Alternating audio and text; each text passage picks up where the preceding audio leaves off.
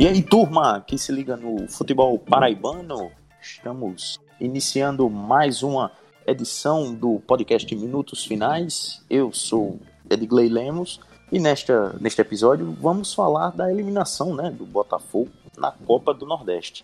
O Belo que perdeu na noite deste sábado por 3 a 1 para o Bahia e caiu fora do Nordestão, né? Uma partida que, que a arbitragem acabou manchando a classificação da equipe baiana, né? que naturalmente eu acho que nem precisaria disso para avançar de fase, né, Ellison Silva? Exatamente, Edgley. O pessoal tá, torcedor do Botafogo, tá reclamando que foi sua presença no boletim do Belo no Fox Sports que acabou por eliminar a, a equipe aqui de João Pessoa, mas é, falando ao assunto, a arbitragem interferiu completamente no resultado do jogo. O Bahia não precisava disso. Também não tem culpa de nada. A arbitragem realmente foi muito ruim e acabou determinando a classificação do, do tricolor baiano e aí acaba, de certa forma, invi inviabilizando uma análise mais apurada do desempenho das equipes. Então, a gente vai tentar fazer isso por aqui para que o torcedor do Botafogo é, tente não mascarar é, é, a eliminação por conta de erros de arbitragem, não use isso como cortina de fumaça para esconder os problemas que vem, vem, se passando pelo clube dentro e fora de campo. Comigo também está Pedro Alves, né? Bem-vindo, companheiro. Um abraço para a turma do Minutos Finais, os ouvintes, um abraço Ellison, Edgley. Pois é, né? O Bahia foi superior sim, mas é, a arbitragem não dá para negar também. É, acabou minando aí o fio de esperança de um desenho novo do que poderia ser a partida com um empate, né?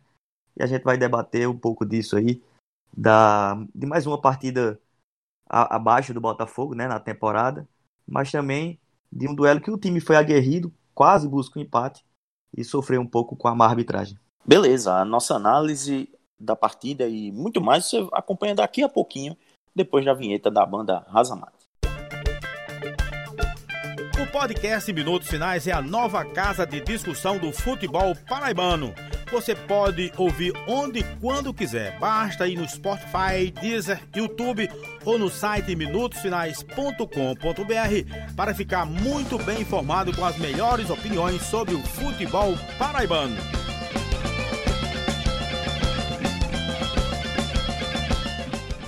De volta com a edição 32 do podcast Minutos Finais. Pois é, Ô, Pedro e Elson, já faz isso tudo, né? Isso tudo de tempo que a gente tá na estrada aí com o Minutos Finais. 32 edições batemos neste episódio. E já aproveitando para agradecer a, a audiência. A, que, rumo aos mil, turma... rumo aos mil, igual a Romário e seu Pedro, rumo aos mil. E Túlio também, né? É verdade. e, é, enfim, a gente já está aí com um certo tempinho, né? Que começou essa, essa brincadeira aqui no final do ano passado. Mas falando da eliminação do Botafogo da, da Copa do Nordeste, é, primeiro dizer que eu não sou o pé frio, não foi, não foi meu boletim lá na, no Fox Sports que acabou causando a eliminação do Botafogo, mas certamente alguém que tem um pouco da parcela da eliminação, né, Pedro, é o Mauro Fernandes, que é o técnico do Botafogo, é quem escala a equipe. E falando da escalação que você até destacou no, no Twitter, antes da partida, é, que o objetivo era realmente fechar espaço, né? E acredito, eu até que jogar com essa necessidade, né, do Bahia de, de vencer por já ser, por já ser uma equipe é, mais forte na, na, no contexto do confronto, de ter essa responsabilidade, né, de, de vencer. Você vê também dessa forma? Como é que você vê essa escalação? E aí já pode também dar a sua análise do, do que foi a partida. É, eu ainda acho muito cedo analisar o trabalho de Mauro, né? Eu acho que Mauro chega muito mais num, é, numa condição bem adversa mesmo, de buscar classificação, classificações no caso. A da Copa do Nordeste estava bem encaminhada, a do Paraíba realmente vai ser mais difícil, mas em relação à escalação dá pra gente tecer uma análise crítica ou elogiosa. No meu caso, eu particularmente entendi a sacada do Erivelton para botar um volante ali na, na ala, ala, direita, né? Lembrando que o Botafogo só tem o Léo Moura do lateral direito. Então o, o, Mauro Fernandes acaba que herda um problema que não é oriundo dele, né? É, é um problema de planejamento de execução é, da montagem do elenco. Ele tem, mas tá faltando, né? Tem, mas tá faltando, né? O Léo, só tem o Léo Moura e o Léo Moura tá machucado. Então ele tem que arrumar alguém para jogar ali. tentou o Erivelton e o Erivelton, na minha opinião, é, era a melhor opção para buscar. Foi dada essa chance contra o Vitória e aí ele foi muito mal. Então eu entendo que para um jogo contra um adversário bem superior, no caso do Bahia, eu particularmente compreendo sim a decisão de buscar uma outra opção, uma opção mais, mais defensiva, que foi o Elton César, um volante, para jogar ali na direita. É, por outro lado, a opção de escalar uma equipe para fechar espaço, para tentar marcar muito mais do que sair para o jogo, eu até compreendo também. Mas aí eu a cornetada, digamos assim, a crítica vai ao fato de que o Botafogo tá cheio de, de jogador que pode jogar aberto, né? É, jogadores com características de velocidade e rapidez, vários atacantes dessa maneira, como o Dico, Pimentinha e o Kelvin, por exemplo, e todos foram para o banco, né? O Botafogo na partida contra o Bahia não, usou, não utilizou nenhum para ser uma opção de desafogo, justamente de rapidez, numa é, oportunidade de contra-ataque. Que eu acho que você jogar defensivamente contra um time que é bem superior, eu entendo perfeitamente, mas você não pode abdicar de uma possibilidade de construir a partir do momento que tem a bola, mesmo que seja de uma maneira mais vertical, de uma maneira mais rápida, para é, utilizar contra-golpes. E aí o, o Mauro Fernandes acabou abrindo mão de um atacante de rapidez, e aí eu acho que foi um, um erro que ele, que ele cometeu. E aí dentro de campo, né, essa escalação, falando um pouco do primeiro tempo, acabou que não surtiu efeito nenhum. E aí é, talvez isso, isso seja uma responsabilidade mais, nesse momento, pelo menos, dos jogadores. A gente viu um Bahia que, pelo, por dentro, né, que é onde normalmente se, se congestiona mais, e a formação era para tentar congestionar muito mais esse meio campo, e foi pelo meio, por dentro, que o Bahia conseguiu se criar muito bem ali com o Elber e o Juninho Fonseca, que para mim foi o melhor jogador do jogo. É, toda vez que um jogador Juninho do Bahia Capixaba, corre... né? Juninho, Juninho Capixaba. Capixaba, desculpa, Juninho Fonseca é o, zagueiro, né? Juninho Fonseca. É, então, o, o Juninho Capixaba fez uma ótima partida, né? Esse Corinthians. É, toda vez que puxar, alguém partia para o meio, né? É, cortava para o meio, conseguia passar com muita facilidade é, da, dos jogadores de meio do Botafogo. A gente via até uma, uma, meio que uma frequência diferente, né? De velocidade dos jogadores do Bahia para os jogadores do Botafogo. Então o Bahia foi largamente superior na primeira etapa. O Botafogo até teve posse de bola, né? Dividiu a posse de bola porque sofreu gol ali aos 12 minutos e aí depois teve que sair para a partida. Dividiu a posse de bola com o Bahia, mas na primeira etapa, é, uma posse, posse de bola muito improdutiva. O Botafogo tocava para o lado e tal, mas não conseguia penetrar. Criou apenas, na minha visão, uma boa chance com o Marcos Vinícius. Então foi, um, foi uma primeira etapa bem ruim. No segundo tempo, o Botafogo já melhorou um pouco, né? Até porque o time se soltou mais. O Mauro Fernandes botou o Dico, botou o Kelvin. É, acho que o Kelvin entrou bem nessa partida. Mas o time levou o segundo golpe já no início da segunda etapa, né? E o 2 a 0 ficou um pouco complicado para o Belo, mas o Belo foi aguerrido, né? Buscou, tentar, tentou empatar a partida, ainda de uma maneira não tão organizada e com pouca competência na troca de passes, mas o Bahia se retraiu mesmo, né? Acabou, é, acho que ficando tranquilo no jogo com 2 a 0 e o Botafogo foi para cima, conseguiu fazer um gol da bola, é, oriundo da bola parada do Fred. Depois, numa grande jogada do Mário, uma enfiada belíssima para o Kelvin. O Kelvin empatou a partida, é, mas acabou sendo impugnado o lance. Então, o fato é que, por mais que o Botafogo não tenha jogado bem no duelo, o Bahia foi superior sim, mas o Botafogo chegou ao empate, né? Conseguiu da maneira, não, não de uma maneira tão rica, é, mas chegou nesse empate. E aí a gente chega na arbitragem, uma arbitragem que acabou prejudicando bastante a equipe do Botafogo, porque por mais como eu falei, o, o, o Bahia foi superior e meio que é, construiu seu resultado, fez o 2 a 0 e depois ficou mais tranquilo no jogo. Mas sempre que queria apertar um pouquinho, né, Alisson, o Bahia conseguia chegar com total tranquilidade, porque a partida defensiva do Belo também não foi boa. Nem com a bola foi boa, nem sem a bola. É, nem, sem a bola também não foi uma partida interessante. O time não conseguiu fechar bem os espaços do Bahia. Mas o fato é que não dá para negar também que o time conseguiu um empate, né? Então, não dá para tirar da análise o fato de que a arbitragem realmente prejudicou um pouco o Botafogo. É, e, e na sequência, né, tivemos o lance. Porque foi, foram dois lances assim em sequência, né, praticamente, da, da, de erro da arbitragem, que em lances capitais que acabaram influenciando demais no, no resultado.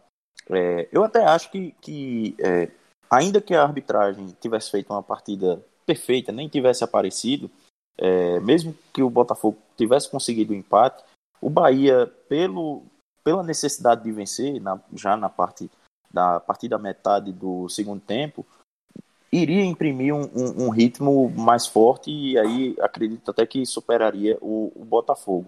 Mas é, não dá para negar que o, o erro é, da anulação do gol do, do Kelvin, que estava em posição legal, embora o lance seja difícil, né, Pedro? Você até destacava isso no. no isso, isso. É, é, esse lance é bem ajustado, né? Bem, bem complicado mesmo. E um lance também parecido, que foi o lance do, do gol, do terceiro gol do Bahia com o Fernandão, o Clayson bate e o Fernandão, na, na hora que desvia para o gol, na hora que o Clayson bate, ele tá um, um ombro, a parte do, do, do, uh, do corpo, né? A parte do corpo projetada mais à frente do que a perna do zagueiro, que eu não vou me lembrar o nome, quem, qual era o zagueiro, se era o Fred ou se era o, o Luiz Gustavo na hora, que estava na marcação dele e acaba empurrando a bola para o gol, é, ampliando a partida de forma irregular, porque o, o bandeirinha de número 1 um acabou não marcando é, o impedimento. Ainda teve um lance que, de acordo com o presidente do Bahia, é, foi pênalti no Elber. Eu confesso que não vi o lance, não vi o lance. É, vocês tiveram acesso a, a, a, a, esse lance e acreditam que o, o Guilherme Bellintani tem razão em, em, em reclamar também do lance? Que, que, que vocês? Como é que vocês veem, na verdade, Elson, é, a questão da arbitragem nessa partida? É, é até difícil. É, Pedro analisou muito bem o jogo. Acho que só para é, dar meu pitaquinho sobre essa, essa questão do Mauro, é, o time entrou com tantos volantes que podia facilmente ser, ser, uma equipe de Fórmula 1, né? Porque entrou com o Wellington César na direita, entrou com o Mineiro, com o Everton Heleno, com o Marcos Vinícius. É, o Autosport, parece o Autosport. É o time volante. Exatamente. Exatamente. Homenageando, então, né? Homenageando o rival que, que, que não vai poder entrar em campo, pelo menos por agora, né? Mas, o, o, o Elson, só nessa, nessa, só nessa parte da, da, ainda da sacanagem, né? O, o, o Iaco Lopes também foi cirúrgico no, no Twitter nosso companheiro que participou da última edição. Polêmico, Iaco, polêmico, polêmico demais o menino. Ele tá aprendendo não sei com quem aqui nessa imprensa paraibana. Mas ele, ele até dizia que o Botafogo tinha mais tanta ponta no, no banco que parecia corno, né? Tinha mais ponta que corno no, no banco. Exato. Exato, aí não dá para entender muito bem. No mínimo é uma, uma montagem de elenco que foi totalmente mal elaborada, um planejamento que, que não dá para entender muito bem. Mas eu acho que o, o, o Mauro jogou naquela questão de você entrar para não jogar, né? E aí você corre o risco de levar um gol aos 12 minutos e sua estratégia toda cair por terra. O Botafogo jogou jogou bem, acho que entre o gol de empate e o gol da virada por pouco mais de 10 minutos, mas aí a arbitragem jogou por terra todo, acho muito pouco para uma equipe que por mais que o investimento seja menor que o Bahia, muito menor, é uma equipe de Série C do Campeonato Brasileiro, mas é uma equipe que tinha um trabalho com o Evaristo Pisa que não estava funcionando e com o Mauro parou, acabou-se tudo. Não, não, não tem resquício mais nenhum e é um trabalho que não se encontra. É uma equipe que entrou para se defender e não conseguia se defender. A, a, a, o exemplo claro disso foi o gol do o segundo gol do Bahia, que parecia um gol de treinamento, né? Aquele que o treinador toca para a linha de fundo para ele cruzar no meio e o atacante chegar só completando, sem, sem marcação de ninguém. Tava todo mundo desfilando, tanto que o Rodriguinho nem, nem comemorou o gol, para tamanha facilidade que foi para para fazer aquele segundo gol. O Bahia controlou o jogo todo com ou sem a bola, que é, é, faz parte de você controlar o jogo sem a bola também, como o Iaco bem exemplificou ontem no Voz da Torcida depois do jogo, que o Atlético de Madrid, por exemplo, faz muito isso, faz muito bem isso na Europa, de controlar o jogo sem ter a bola. E o Bahia, sempre que acelerava, conseguia chegar com perigo. O Botafogo chegou até o empate no, numa cobra, num lance de bola parada, né? Que foi a falta do Fred que bateu na trave e o Rodrigo Andrade diminuiu. E depois no lançamento, que foi uma das poucas jogadas lúcidas do, do Mário lateral, que ele lançou muito bem para o Kelvin, que chegou na frente do goleiro, o juiz anulou muito mal.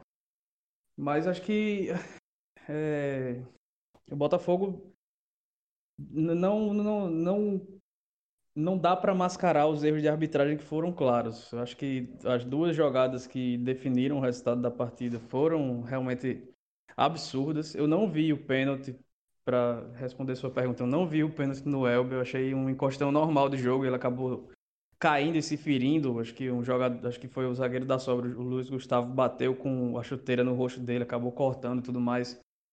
mas não foi uma jogada que marcaria pênalti. É para entrar naquela. É, o, o, discurso do presidente do Bahia naquela, para admitir que, que, que foi favorecido, mas também foi prejudicado e não foi bem assim que eu consegui enxergar. Então você é, vai ter uma. Para você ter uma atitude louvável de admitir que foi beneficiado no futebol, que não é uma coisa que se vê comumente, e é, e é realmente tem que se louvar isso, mas ele, aí ele tenta minimizar o seu benefício para dizer que também foi prejudicado e a gente sabe que não foi bem assim. Não, não foi bem assim que aconteceu, Ô, Ellison. não foi de, de maneira nenhuma. Fala, Pedro. Só rapidinho que o, o Roger também na, na entrevista fez a reflexão também da questão do VAR, né, da importância do VAR no, no campeonato como a Copa do Nordeste. E lembrou que em muitos momentos foi o Bahia que foi prejudicado, dessa vez foi o adversário, né? Então legal pelo menos a, a reflexão é, de alguns agentes do Bahia nesse momento é, mesmo que eu concorde com a sua pontuação, mas é, é uma coisa que a gente nem imagina um dirigente da Paraíba admitir, né? Não, realmente esse jogo o, o, time adversário foi prejudicado, né? Isso a gente nem, nem consegue imaginar um dirigente paraibano fazer, ou até um técnico paraibano. E acho que tá, até na escala do Bahia, eu não sei se a postura do clube ia mudar muita coisa, mas é, se fosse contra o Vitória, por exemplo, acho que não teria tanta falação é, é, é de, de, de reconhecimento. Verdade, verdade. Talvez se é fosse contra o Vitória. Isso. É importante, é importante ficar claro que contra, contra o Botafogo é mais fácil fazer esse tipo de. No Exato, caso do Bahia, né? Esse tipo de análise. É um time pequeno, né? Isso. O Vitória é um time grande do eixo do Nordeste e o Botafogo é um time pequeno em comparação ao, ao Bahia, pelo investimento, pelas séries que disputam no Campeonato Brasileiro e tudo mais. Mas é, é importante que eles tenham reconhecido, mas não vejo de não, não, não vejo esse pênalti vejo assim, vejo só uma maneira de minimizar é, o, o, benefício que o, que o Bahia teve na partida também concordo com você Ed, que se o Bahia mesmo que o Botafogo tivesse feito 2 a 2 o Bahia fatalmente conseguiria ir para frente e apertar o Botafogo para conquistar o resultado que era isso que vinha fazendo durante toda a partida mas a, a, a preocupação é são algumas preocupações. É um time que não cria o Botafogo, conseguiu em um lance de bola parada e, e o gol anulado saiu de um, de um lançamento muito longo. Até, até, normal que acerte um de vez em quando, porque é basicamente essa a tônica do time do Mauro Fernandes, principalmente com o Luiz Gustavo esticando bola o tempo inteiro. É um time que não cria e é um time que sempre leva gol no começo do jogo, né? No, dos quatro jogos que o Mauro Fernandes comandou o time, levou três gols em três deles levou gol antes do, dos 15 do primeiro tempo, né? Foi até o que demorou mais, foram 12 minutos. Antes acabaram sendo até mais cedo, mas é, é, a questão da arbitragem acaba por definir, por mais que a gente tente explicar e analisar de outras formas, mas é, é, é impossível sair disso de que o 3 a 1 a classificação do Bahia, foi construída em cima de erros da arbitragem. É, eu queria saber de vocês se o Botafogo merece o, o troféu jogou de igual para igual, porque é, muito torcedor, muita, muita gente que viu o jogo nas redes sociais comentando que, olha, o, o Botafogo fez frente ao Bahia.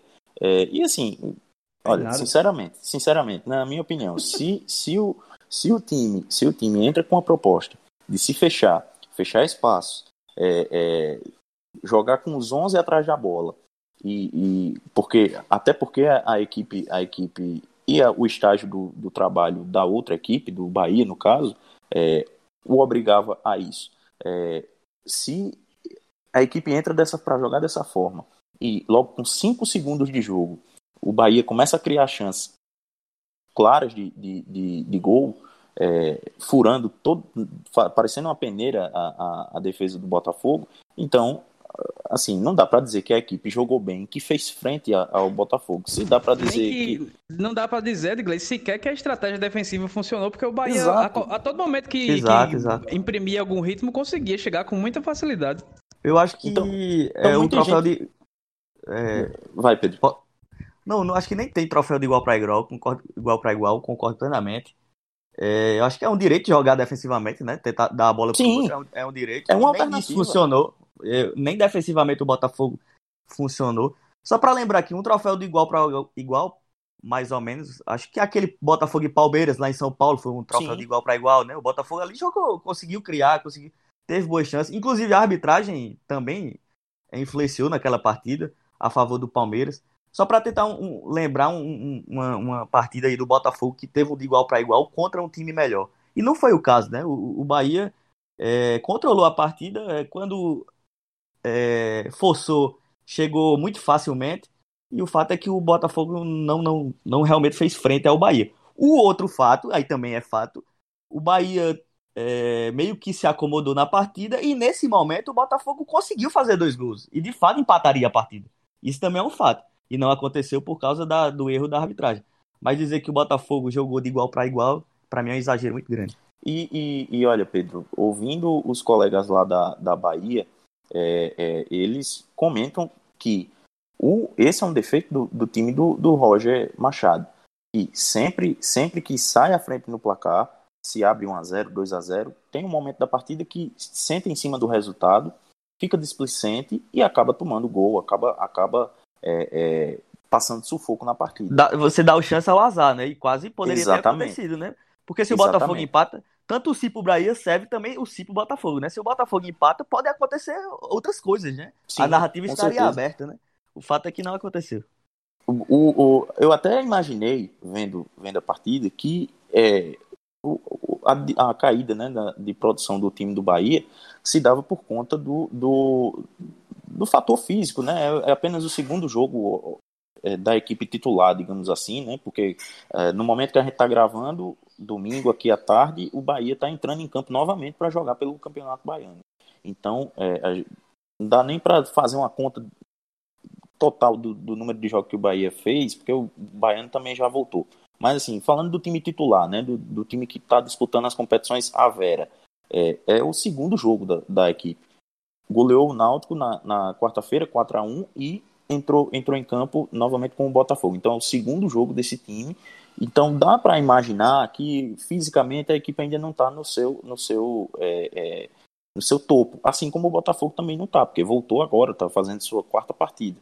Mas, é, por já estar treinando e jogando há um pouco mais de tempo que o Bahia, o Botafogo, é, é, em tese, tem condições físicas um pouco melhores. Então, eu imaginei que a, a, caída de produção seria por conta disso. Mas não, acabou que é por displicência mesmo, é uma característica já desse time. É, Digley, eu, eu ia justamente concordar com isso. Eu acho que não foi o físico, sinceramente. Eu acho que o Bahia estava deitando no físico em relação ao Botafogo. Mas houve aquela acomodação que é bem natural, né? Natural que eu digo comum. De quem né? constrói, não, de quem constrói o resultado concordo. logo, né? Isso. Exatamente. Deu a bola pro Botafogo e foi esperando o tempo passar. E aí, deu chance ao azar, né? O Botafogo acabou fazendo dois gols, mas só um foi validado. Eu tenho uma reflexão a fazer só. Que eu não sei se, se é melhor fazer agora, se é melhor depois, mas a gente vê muita gente que que daqui no, no, no, estado que está ironizando o Botafogo sendo prejudicado com relação ao Bahia, é muita gente que foi prejudicado ontem e chorou, e aí está debochando agora e vai ser prejudicado amanhã e vai rir de novo. E enquanto a gente ficar nessa mediocridade de só se, se comparar com nós mesmos, em vez de lutar por uma coisa melhor para o futebol, para que não exista que nenhum time seja prejudicado na medida do possível, porque obviamente é futebol e decisões erradas são tomadas a qualquer momento mas é, em, enquanto a gente ficar nessa de só levar tudo pro lado do, clubismo, levar tudo pro lado do deboche e tudo mais, a gente vai sempre permanecer estacionado nessa mediocridade que o nosso futebol vive. E não é mediocridade no termo literal da palavra de ser mediano, é, é no, termo pejor, é no termo pejorativo realmente da palavra, porque o nosso futebol, infelizmente, é, é de uma mediocridade que é abaixo da média. Então, acho que fica aí algum tipo de reflexão para que os times se juntem e tudo mais para tentar que, evitar com que essas coisas aconteçam, porque o, o, o Bahia foi foi beneficiado ontem e reconheceu o erro. Aqui, se você é beneficiado, você sai comemorando e tirando onda nas redes sociais. E aí, e aí o adversário chora. Aí se no outro jogo se inverte o papel e aí sempre acaba tudo na mesma, fica normalizando. E, e aí o, o erro acaba ficando em segundo plano. Então acho que cabe um pouco essa reflexão, não só para os torcedores, porque a gente sabe que torcedor é muito ligado à emoção, mas muita gente que trabalha no meio do futebol, que a gente vê tendo esse tipo de comportamento, que eu honestamente não acho muito legal, não. É, é só sobre a arbitragem ainda, para finalizar mesmo, muita gente também reclamando, né? Ah, não, a arbitragem pernambucana é muito ruim, mas, pessoal, vocês já pararam para ver a qualidade da nossa arbitragem, da arbitragem paraibana? Porque, assim, eu acho que também não fica muito atrás, né? Não fica muito distante é, em questão de baixa qualidade. É, só virando a página, o, com essa eliminação, o, Botafogo acaba é, abrindo espaço para que o Paraibano seja finalizado e ainda ontem, né, no sábado, saiu a. A turma só tava esperando a eliminação, viu? Edgley. tava, tava o documento pronto ali, tava já só pra tava esperar pronto, pra enviar, já tava viu? pronto. Mas só pra não parecer que isso é um, um problema, assim, não nesse sentido, acho que tinha que estar tá pronto mesmo a questão Sim. dessa. Mas que tava, só esperando tava. Pois é, o, o dedo tava coçando para apertar o enter, né? Então, o, o, foi divulgada já quase que imediatamente após a, o fim da partida a, a, data né, em que se dará a última rodada do Paraibana, a décima rodada, que será disputada na terça-feira. Então, o, o, pessoal do Botafogo até chiou um pouco, né? Porque, até com, com certa razão, porque vai voltar a João Pessoa apenas na segunda-feira, né? Não sei se até o momento já houve alguma modificação no planejamento da, da equipe, mas, é, enfim, o da Torcida até trouxe notícia, né, Edson, que o, o, o clube não foi é, consultado, né? Não, o clube não foi consultado como nenhum outro foi, né? Então já, já parte da premissa de que a federação está pouco se lixando para os times. Porque, por exemplo, é, depois de muito tempo sem jogar, é possível que algumas equipes não estivessem fazendo aquele treinamento mais puxado para evitar desgaste dos jogadores, né? Mas aí você tem na, na madrugada de sábado para domingo uma confirmação de um jogo na terça-feira, então aí você vai ter que acelerar a preparação, porque a preparação do treino não é a preparação, a mesmo tipo de preparação que você faz para ter um jogo dois dias depois, né? Então é, acaba que você está pouquíssimo se lixando para os seus interesses. A FF quer cumprir esse calendário logo, acabar esse campeonato de qualquer maneira. E o Botafogo, que vai, vai acabar sendo punido por sua competência, né? Porque a equipe se classificou para as quartas da Copa do Nordeste e por isso o Paraibano ficou, ficou paralisado. E ele que precisa de uma vitória ou de um, pelo menos de um empate é, e torcer por outros resultados para se classificar, vai ter que chegar aqui na, na, na segunda-feira de tarde, fazer os exames de, de Covid-19, fingir que treinou para entrar em campo já na terça-feira de noite em um jogo importante. Então, o Botafogo, por ter chegado às quartas de final da Copa do Nordeste, vai ter que passar por essa maratona toda para chegar e jogar um, um, jogo decisivo do Campeonato Paraibano. Então, mostra mais uma vez que, que a FF está pouquíssimo se lixando para o interesse de seus clubes, para o interesse de seus filiados. Que é, é, a administração ela é para ela mesma, a FF administra para ela mesma, dizer que está pensando em benefício, que está pensando em ajudar os clubes, que quer terminar o campeonato por isso ou por aquilo, não passa de balela.